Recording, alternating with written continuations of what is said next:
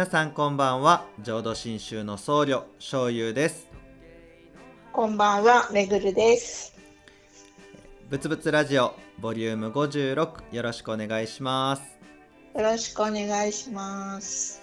いや前回日がもう前日になって気がついて僕一人で 収録 したんですけど今回も僕もすっかり忘れててあのめぐるさんから「庄司さん今週収録というか公開日ですよ」って LINE もらってうわーって思って今急遽あのレコーダーお互いレコーダーの音源で収録してるんですけど急遽今めぐるさんは電話でつないで同時に収録 してるので、若干めぐるさんの声の音質が悪いかもしれません。聞きづらかったらごめんなさい、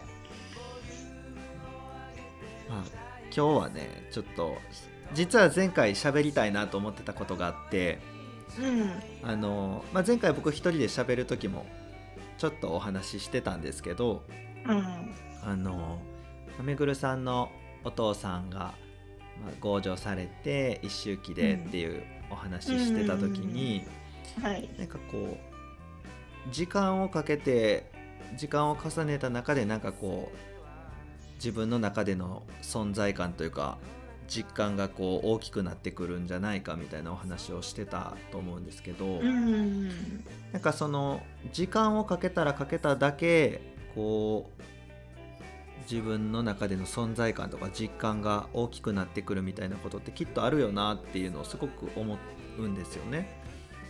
うん、うん、なんかそういうお話をちょっとしていきたいなと思うんですけど、うん、うん、なんかこう例えば僕今ハイエースって、まあ、大きいバンの車乗ってるんですけどあ、はいはいはいはい。もう20年以上、まあ、めぐるさんはね一緒にこうあの乗ってくれてはったこともあるから知ってはりますけどもうボロッボロじゃないですかあの車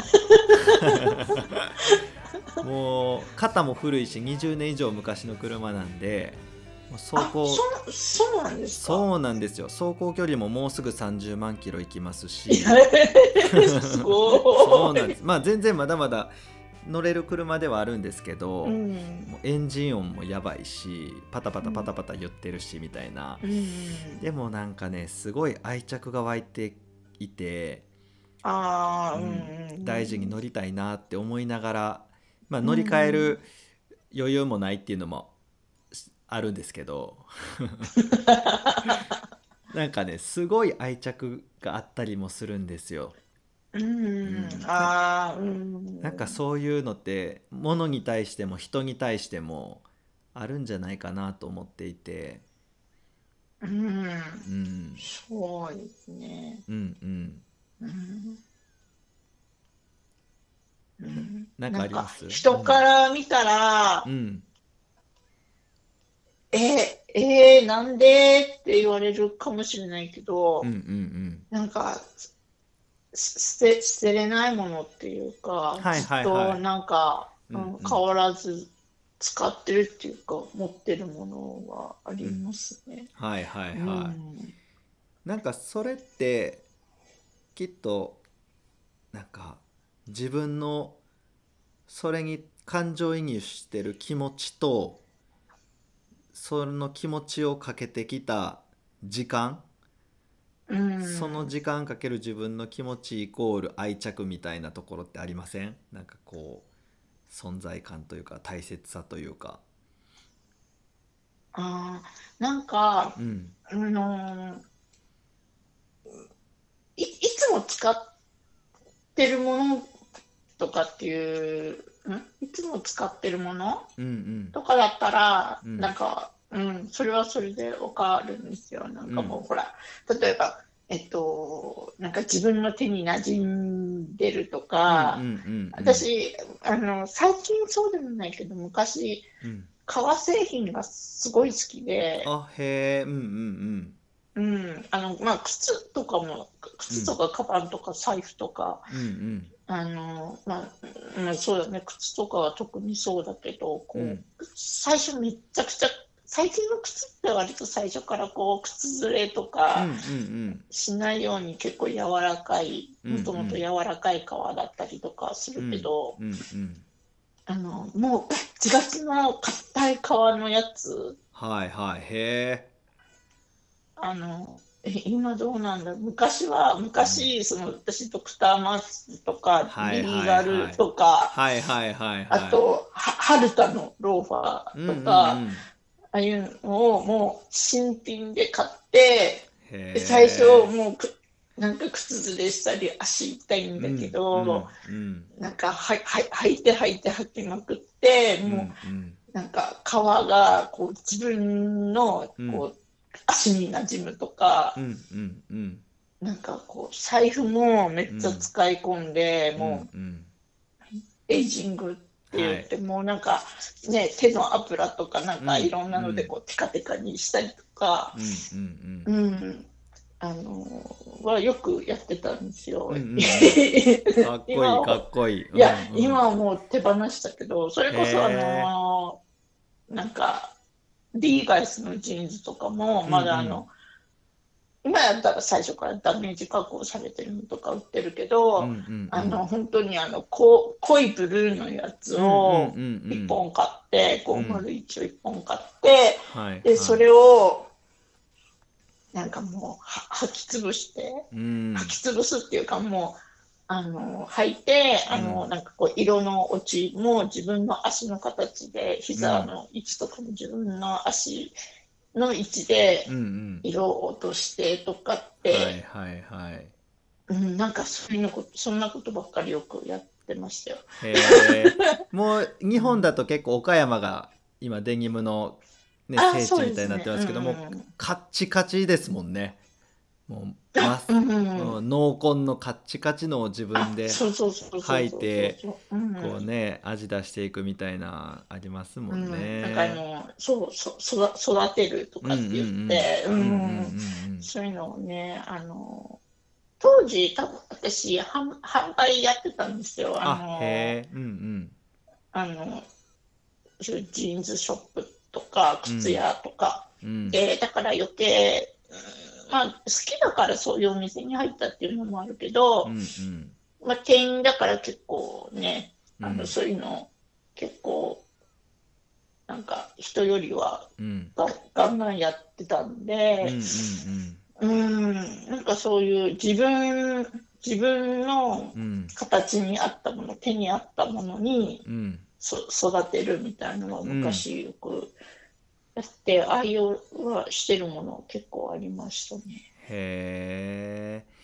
なんか、うん。その本当だったらこうありふれた、まあ、もちろんハンドメイドだったらもう一定ものだったりするんですけど、うん。なんか大量生産されたものでもずっと使っていくうちにその色のあせ方とか革製品だったらその自分の座る癖でその潰れ方とか変わってきたりもしますしそれなんかこうもう自分だけのものになっていくじゃないですか。うんなんかそれの楽しみとかっこよさっていうのはすごいわかります。うんうん。あとなんか自分が一から使ったものじゃないけど、うんあの私その昔古着とか、まあ、古着はもちろんそうだけど、うん。あの古古道具屋うん。とか、うん。骨董品っていうほど別にそんな高価なものじゃなくていいんですよ。うん。本当に古古道具屋みたいな。うん。なんかりまあ今リサイクルショップの、うん。まあ、ちょっと外れたところにうん。なんかずっと置いてある置物とか、うん。うん。あのなんていうの？あとしょ昔よく集めてたのが、うんなんか昭昭昭和のうん昭昭和3 4 0年代のグラスとか、うんうんあとなんかあのそばチョコとか。うんうん。何ですか？うん。そば？そばチョコっそてばチョコ？あおチョコみたいな。おチョコ。そばの。うん。はいはいはい。うんうんなんかちょっと湯飲みっぽい感じのあれですけど、あれとへか、ま、豆皿とか、はいお皿、はい。はいちっちゃいお皿とか、ーうんうん。なんかああいう古い食器が好きうんうんで、うん。全然そんなつ 使うにに人、私一人しかいないんだけど、うん。う んなんかやたら集めたりとか、へうん、なんか、あとなんだろうな、なんか生活用品とかでも、ーうんなんかちょっとその、昔の人が使い込んだものをう、ん。なんかひ、まあね、お金払って買ってはいるんだけど、ん。なんか引き継いで自分も使うみたいな感じで、うんうんうん。うん、なんかその使い込まれたものをうんうん、なんか、うん、自分も使うっていうのがちょっと、なんか好きで、よく、うん、食器とかお盆とか、うん。うん、なんか、そういうのよく買ってましたね。へえ。なんか僕もう名前も忘れちゃったんですけどうん、何かの本で読んでたなんか哲学者の言葉でうん、こうどういう時に幸せを感じますかっていう質問に対してねその哲学者の人が、あの美術品やなんかとても精巧な建築物なんかに囲まれてる時に幸せを感じますって答えてはったんですよ。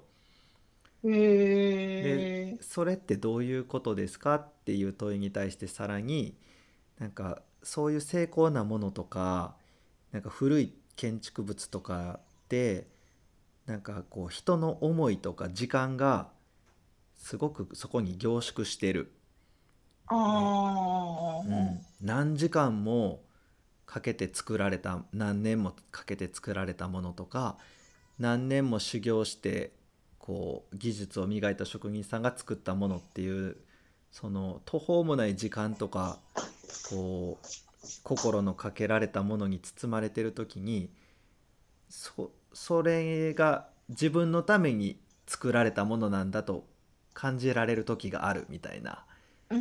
その時に自分はそれだけの価値があると認められてる気がしてい自分という存在にそういう時に幸せを感じますみたいなことを言ってた人がいて、へえ、あーなんか面白い感覚やけどなんかわかるかもって思ったんですよ。うんで例えば本願寺の御江戸なんかはお西さんのあの御江戸なんかも400年近い建物ですけど、うん。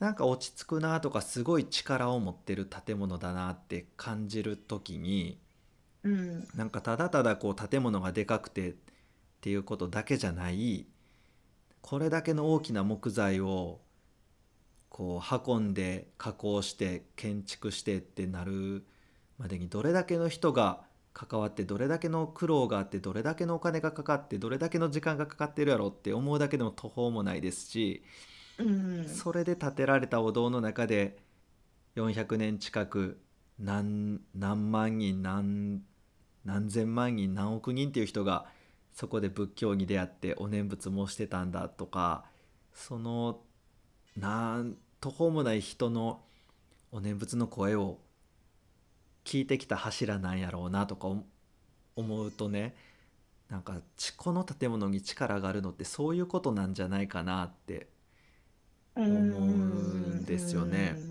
なんかそういう時にああなんかここになんか迎えてもらえる場所があるなとかってなんとなくこう落ち着くみたいな感覚ってその哲学者が言うの人が言ってる一面もあんのかなとか、うんうんうん思うんですよね。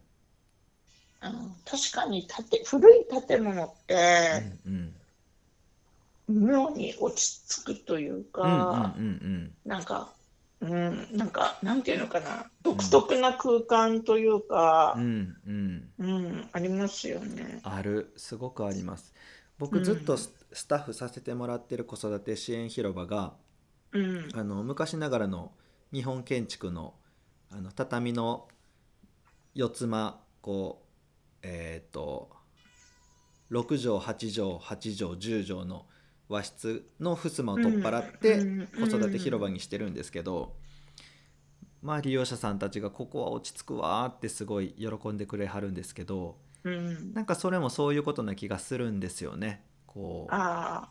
うん、畳職人さんの手の込んだ畳と、うん。その大工さんの技術の詰まったこう建築物とでうん。山,、山師さんがこう切ってきて乾燥させてこう貼られてる柱とか梁とかで土壁ととか、いろんな職人さんの手が入ってるじゃないですか日本建築って。うん左官屋さんが土壁塗っててうん。とかね。なんかそういうことをなんか分かってないし理屈じゃないけど無意識の中で感じてるみたいなこともあるんかなって、うん。ううん。んそう。でそれがものだけじゃなくてお経の言葉もきっとそうだと思いますしこううん。この言葉を今の僕たちにこうつなげるためにどれだけの苦労があっただろうかって例えば三蔵法師っていう、まあ、翻訳するお坊さんがうんインドから中国にお経を持ち帰る時に、まあ、砂漠を越えたりあの相当高い山を越えたりしないといけないからまあ何人も何人も死んなはるんですよね。うんうんで砂漠なんかはもう風が吹いたら山が変わるからもうバタバタバタバタみんな死んでいくんだけど後からこうまたお経を求めていく三蔵法師が三蔵法師っていうのはもうその薬教僧って翻訳するお坊さんなんですけど、うんうんそういう三蔵法師はその骨を目印にしてインドを目指すみたいな話があって。うん、だからお経を僕らも簡単にね本買ったり買わなくてももうインターネットで検索したら出てくるって感じですけどそういう状況になるまでに凄まじいなんていうんですかね苦労と思いとそれを応援する人たちととかすごいなって思うしもちろんそのお経の言葉を紡いだお釈迦様の思いもそこにギュッと凝縮してるでしょうし。ううんん。なんか音楽してる友達が歌詞を書く時ってすごくいろんなこと考えながらいろんな取捨選択しながら言葉を紡ぐんですよみたいなことを言ってて。うんね、だからなんかこれから歌詞を読んだり歌の中で歌詞を聞く時には相当いろんな思いといろんな努力と気持ちがそこには込められてるってこともなんか感じてみると響き方が違うよとかって教えてくれてて。うん。もちろんなんかね山下達郎さんってすごい音楽家の方いますけどあの人はもう仕事するって決めて仕事場行ってよし作るって言って作って名曲が生まれるっていう、まあ、そういう天才もいますけど。うん。でもその人がそうなるまでにこう研鑽してきた時間とか聴きまくってきた音楽の数とかっていうのが背景にあるってことを思うとすぐできてるわけじゃないでしょうしね。あまあ確かに確かにそうですよね。そうそうそうだからなんかそういう言葉の持つ力みたいなものも形があるものじゃないけどその型言葉というものを紡いだ人の思いとか努力とかっていうのもきっとあるんじゃないかなみたいな。あ、うん、うん私あのよく、んうん。まあ美美博美術館美術館じゃないな。あの、うん博うん。博物館あのお寺とか、まあ、うん仏像とかの特別展よく行くんですけど、あのそうすると展示物にうんうん。あの例えばまああのまあ宗派私ごちゃ混ぜで行くから、うんうん。まあ、バラバラなんですけど、大体あの、お坊さんの写経とか、うんうんあの、なんかだ、まあ、お坊さんだけじゃなくて、なんか、まあ、あの、皇室うん。関係だったりと、まあ、あの、て天皇関係だ、天皇のゆかりの人たちとかだったり、まあ、有名な人たちがこう写経した書物とかも、まあ、大体こう展示されてたりするんですよ。あと、なんかその、誰って名前はわからないけど、その、なんかいついつの時代に、なんとか時代に、なんかこう書き写されてましたみたいなのとかがこう、残ってるものがね、大体こう、結構展示されてる時があって、あの、まあ、展示されるだけの、あの、まあ、写写経とか書物とか巻物だから、うん、まあ、ものすごい字綺麗なんですよ皆さん。皆さん、はい、そうなんや、うんうん。うん、いやまあ別に綺麗だから残ってたわけじゃないかもしれないけど、うんうんうん、あのもう本当ねなんかもう綺麗にピシッともう綺麗な字でお経を書かれてるんですよ。うんうんうん、これ間違えこれ途中で一時間違えたらどうするんだろうみたいな考えながらいつもこう見るんですけど、はいはいはい、あのーそう、だああ、だから、たたくさんの人が、まあ、今みたいに印刷物とかがない時代は、うん、みんな書き写してたんだろうし、うん、うん、あとね字字がもし読めなかったら耳で聞いて覚えてたんだろうし、うん、なんかそういう、うん、そなんかそういうなんかねさっき醤油さんが言ったあれじゃないけど、うん、なんかそういういろんな人の、うん、うん、なんか気持ちっていうかなんか、うん、いろんな人のまあね手だったり声だったり、いろんなものが多分積み積み重なってるものなんだろうなっていうのは、うん。そうなんかどのくらいすごいかかは存在、なんかそう、あんまり想像できないけど、うん、あ、なんか、うん、なんかすごい、すごいんだろうなっていうのを、うん、そういうのを見ると、うん、ちょっと実感するっていうか。うん、うん。うん。なんか文字ってその人が現れてる気がしますもんね、なんとなく。うん。うん。もしかしたらそういうのを、理屈じゃない感覚的なことでなんかキャッチしてるのかもしれませんね。僕らのなんかこうなんとなくっていうのの中に。そうそうそう、うん、ななんかよくわかんないけどこう、うん。うん、なんかこう伝わってくるものが多分あるのかな。なんか第一印象でなんとなくその人の印象がこう自分の中で決まったりとかってあったりもするし、うん見た目だけじゃなくて声とかなんかいろんなところで結構なんだろう。理屈じゃないんやけどなんとなくみたいなことって実は意外と日々の生活の中でいっぱいしてるかもしれませんね。僕たち。うん、うん、あの私が結構そういうタイプなんですよ。うんうんうん、あの大体パッ、パッとあの会った時に、うん、あ私この人とすっごい仲良くなりたいとか、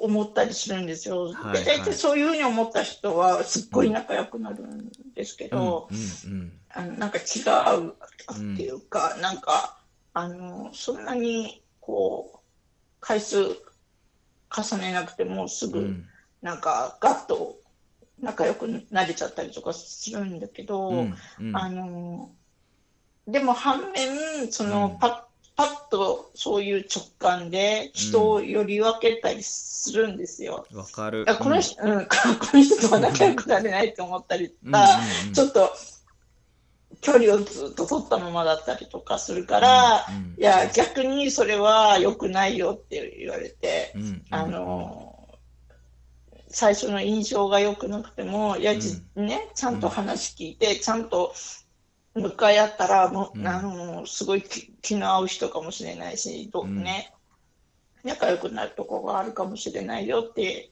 言われたことがあって学生、10代の時に。でああそれもそうかと思って、あの努力したことがあったんですけうんど、うん。結局自分の直感は間違いなかったっていう結果に。なって。うんうん。だって、うん、そうは思ってもこの人とは仲良くなれるのかもしれないなと思って無理して距離縮めたらやっぱり無理で、うんううんんいややっぱりなんかそういうなんとなくのそういうなんか感覚っていうのは、あ割と当たってるんだなっていう。うんなんかねまあ僕とかめぐるさんがそういうタイプだったっていうのがあるかもしれないですけど。うんね、うん。そそれが全てではないと思うんですよ。い。やそんそんなことないよ。感覚で選んだら失敗ばっかりやでっていう人もいるかもしれないですけど。いると、うん、いると思うけど。なんか僕もね結構その教育大行ってたんでで学校の先生になりたかったんで、うん。先生になるにはこの授業を取らないといけないなって理屈で選んだ授業と、これすごいいい授業やでって言われて取った授業とかある中で全然関係ないけどこの先生好きやから取った授業とか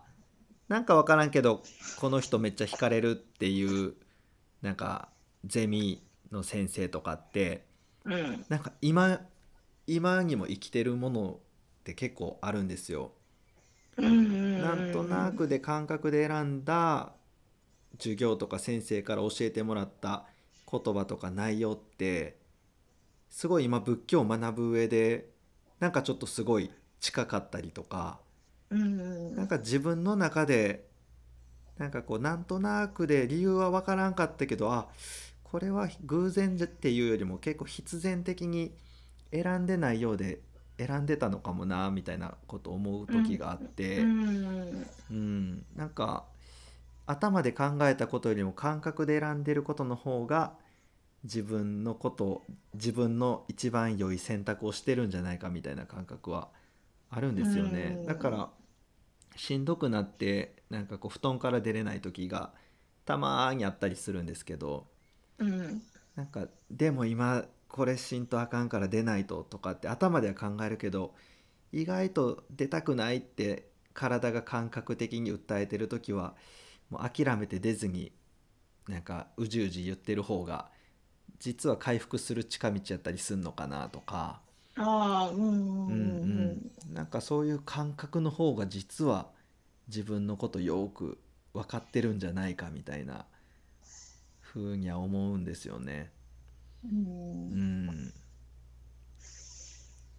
そうですよね。だから私はもう基本的になんかこっちの方がいいとかうんうんなんかわかんないけどなんかこっちの方がなんか好きかもみたいな、うんうん。ううん。ん、こっちの方がなんかかっこいいかもみたいな、うん。なんかそういうよくわかんないけど全部選択うんしてきたから、うんうんあのすっごいなんか人に説明できないんですよ。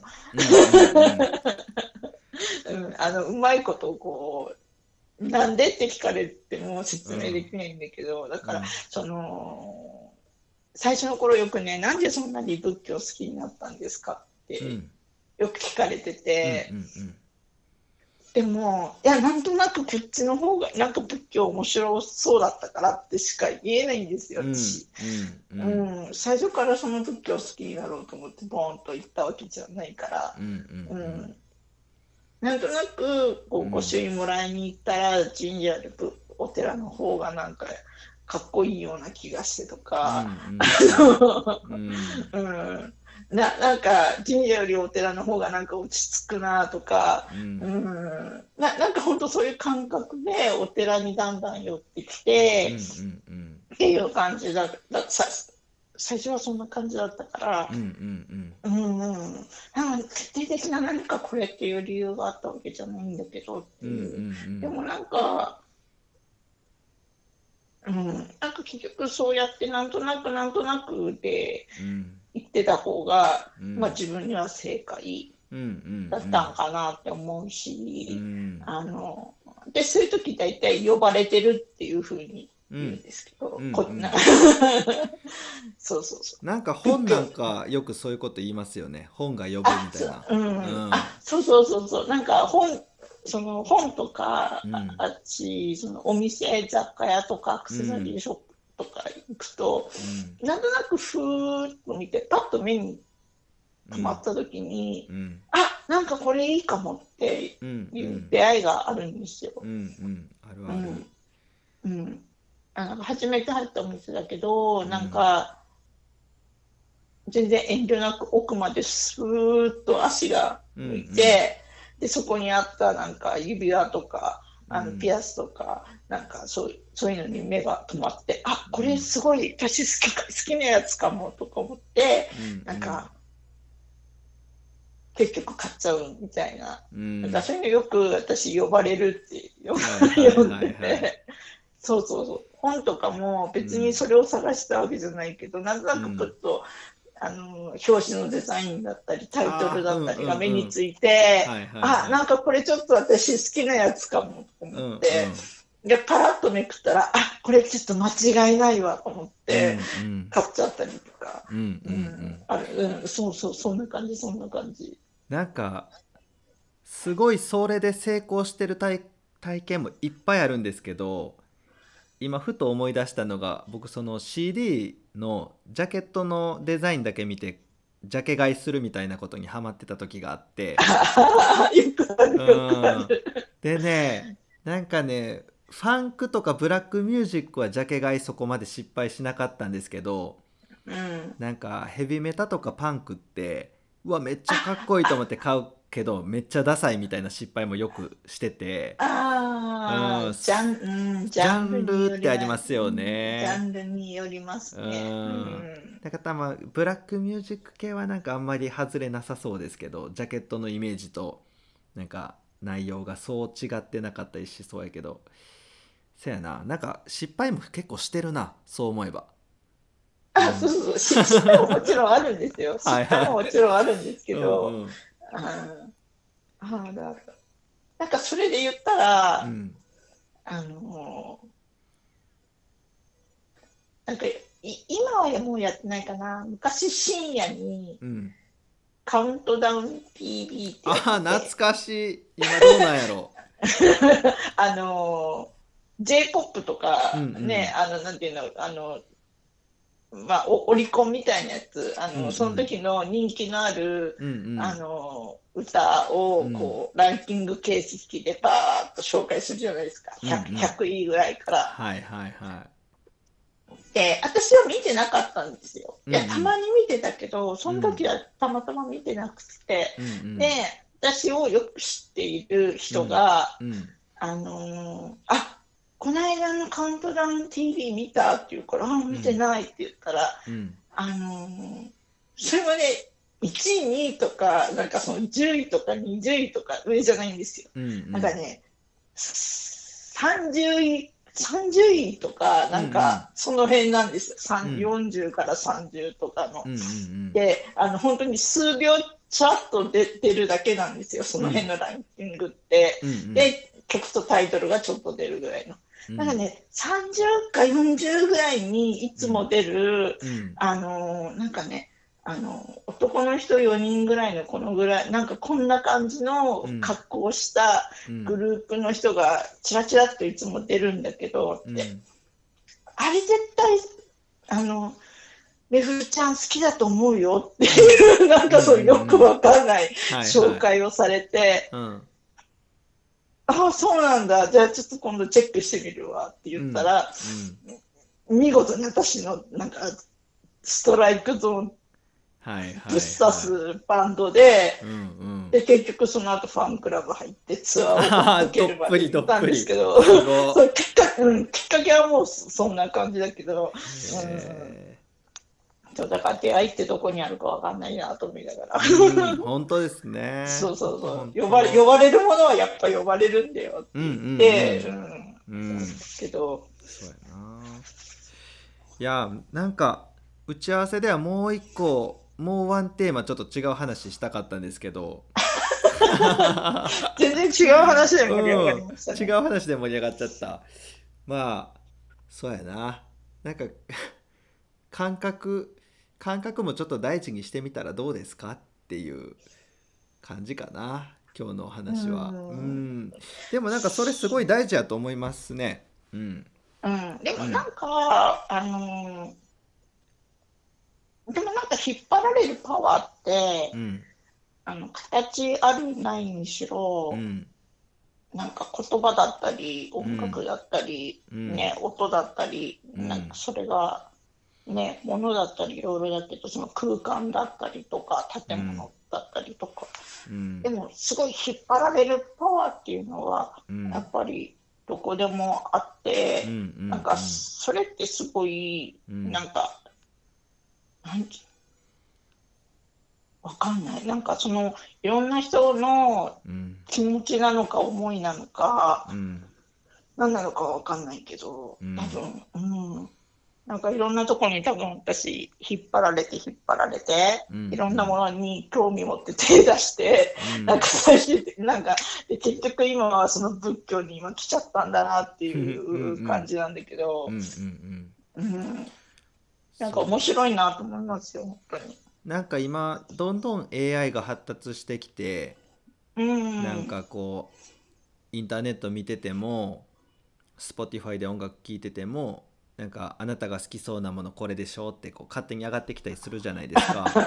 あるあるある。ううん。ん、でまあそれが結構間違いなかったりするんですけどうん。なんかちょっとそれだけじゃないなんかこう突拍子もない出会いの中からぐっと深深くこう好きって思うようになっていくものって結構あるし大事な気がするんですよね。うん。うん、だからなんかこう無駄なかそので、うん、出会うタイミングとかも、多うん。分、時期とかタイミングとかう、ん。うん、もう、うん、すごい関係すると思うし、あとなんかこう誰誰を介して出会うかも大事ですよね。誰に紹介してもらって出会うかっていうのもすごく大事やし、うん、うん、そうかも、そうかうん、やっぱりなんか仏教ってご縁ってすごいひたすらご縁ってことをよく言いますけど、も。うん、もうなんかご縁としか言いようのない不思議ななんか出会いってあるんですよ。よね。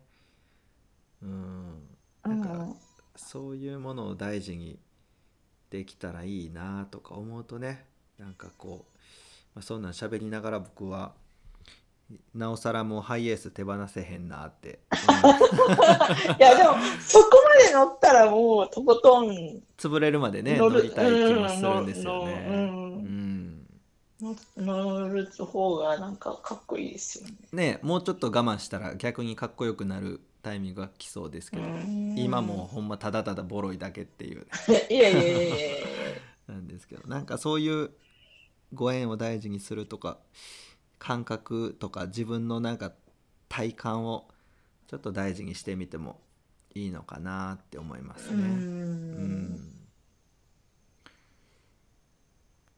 いやこれぐらいで今日終わりましょうか。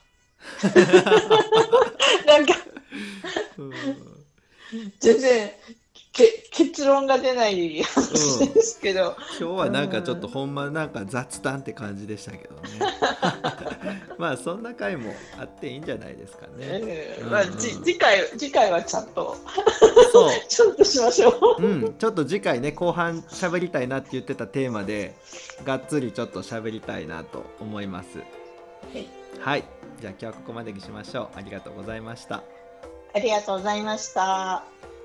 ぶつぶつラジオでは皆様からの質問やご意見を大募集しています詳しくは YouTube の概要欄や公式 Twitter をご覧ください。チャンネル登録や高評価もお願いします。では今日はここまでです。ありがとうございました。ありがとうございました。ぶつぶつぶつぶつラーマンダブツ。